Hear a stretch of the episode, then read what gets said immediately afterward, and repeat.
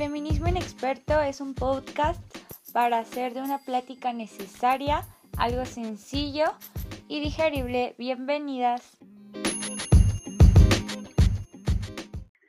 Hola, ¿cómo están? Espero que todo vaya bien en su vida. Y bueno, les traigo un tema que traigo a flor de piel. Así es, hoy hablaremos del 8 de marzo en medio de una pandemia. Vamos a comparar la marcha en la Ciudad de México, en los estados y cómo afectó el COVID este año al movimiento. Para las personas que no sepan, em, durante todo el año surgen marchas feministas, pero el 8 de marzo, el Día Mundial de la Mujer, eh, es el día principal cuando las mujeres de todo el mundo se unen colectivamente a alzar la voz. Pero, ¿cómo cambió el 8 de marzo con la pandemia? Bueno, primero hablemos de números. El año pasado se calcula que poco menos de 80 mil personas asistieron a la marcha en la Ciudad de México, pero en los estados se registraban hasta 10.000 mujeres protestando, desde Morelos, Veracruz, Oaxaca, Chiapas, Yucatán, Coahuila, Querétaro, Tamaulipas, Tlaxcala. Y aquí tengo un conflicto muy enorme con este tema porque el mame que traen desde hace un tiempo con Tlaxcala de que no existe y que es un invento y no sé qué, es como de, ¿qué? No, o sea, Tlaxcala es de los estados más ignorados y aislados, por así decirlo. Entonces, es líder de la trata de blancas en México e ignorarlo y tomarlo como si no existiera es negar e invisibilizar todo el peligro que corren las mujeres en este estado. Lo que no se nombra no existe, pero bueno, sigamos. Este es tema para otro podcast. Bueno, Ahora, este año se calculan casi 20 mil personas en la Ciudad de México. O sea, todavía es un buen de gente, pero es menos de la mitad que hace un año. Y ni siquiera hay cifras exactas en los estados. O sea, nada más hay que fijarse en esto. La Ciudad de México siempre ha tenido toda la atención, pero el año pasado el movimiento tuvo tanto impacto que todas y todos los medios voltearon a ver que, los, que las periferias también existían y que se estaban movilizando. Pero no todo fue tan malo, basta de pesimismo, ya sé, y volteemos a ver lo que fue en Internet, que en el contexto en el que estamos de vivir encerrados, vivir en pandemia y nuestra única conexión con los demás es por medio de Internet, eh, lo tenemos que tener bien presente y apropiarnos de esta red.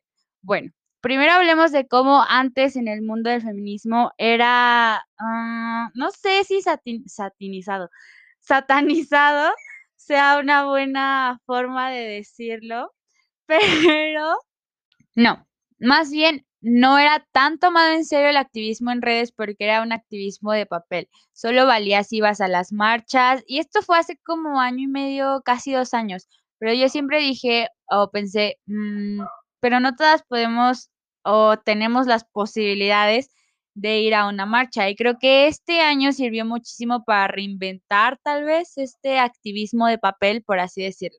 Las mujeres nos apropiamos de las redes. No sé si también les pasó que no podía pasar ni dos publicaciones e inmediatamente te salía algo relacionado al feminismo y el 8 de marzo, pero al principio también vi mucho regaño no sé si esté bien así llamarlo, a las mujeres que pensaban participar activamente en la marcha. Me quedó bien grabada una publicación que decía, hay pandemia, no hay que asistir a la marcha para no dejar mal parado o mal visto el movimiento. Y bueno, me hizo un poco de ruido porque el feminismo realmente nunca, nunca ha sido bien visto y tratar de adaptarnos es traicionar a nuestros ideales, o al menos eso siento yo. Y bueno, otro argumento fue tener sororidad por las mujeres en primera línea de COVID. Y sí, ahí tal vez tengan algo de razón, pero como siempre les dije a las personas que me preguntaban si estaba bien o no asistir, fue el machismo, la violencia, la misoginia jamás estuvo en pandemia, incluso incrementó. Entonces, con todas las medidas voy a ir porque ni en cuarentena estamos a salvo de amanecer muertas en un lote baldío. Pero quiero recalcar y volver a decir que si tú fuiste a la marcha o te quedaste y compartiste información sobre el movimiento, pusiste tu foto morada en el Zoom o en el Meet o estabas con tu pañuelo a media clase, tu, tu activismo, perdón, fue igual de importante. Y bueno, al final no creo que de ahora en adelante la pandemia vaya a cambiar mucho las marchas, pero creo que sí habrá muchísimas formas nuevas para manifestarnos. Este año fue el Internet nuestro monumento a rayar, el próximo año todavía no lo sabemos. Y pues ya para irme, solo les quería avisar que el próximo sábado a las 8 eh, pm hora centro de la Ciudad de México, una chica me invitó a su sección de lives en su perfil para hablar pues de un manual básico de feminismo. Por si les interesa, en mi Instagram de Feminismo Inexperto estaré dejando los datos para que puedan verlo y espero este sí poder subirlo porque en el otro fui un completo fracaso. Entonces, pues las espero por allá y adiós.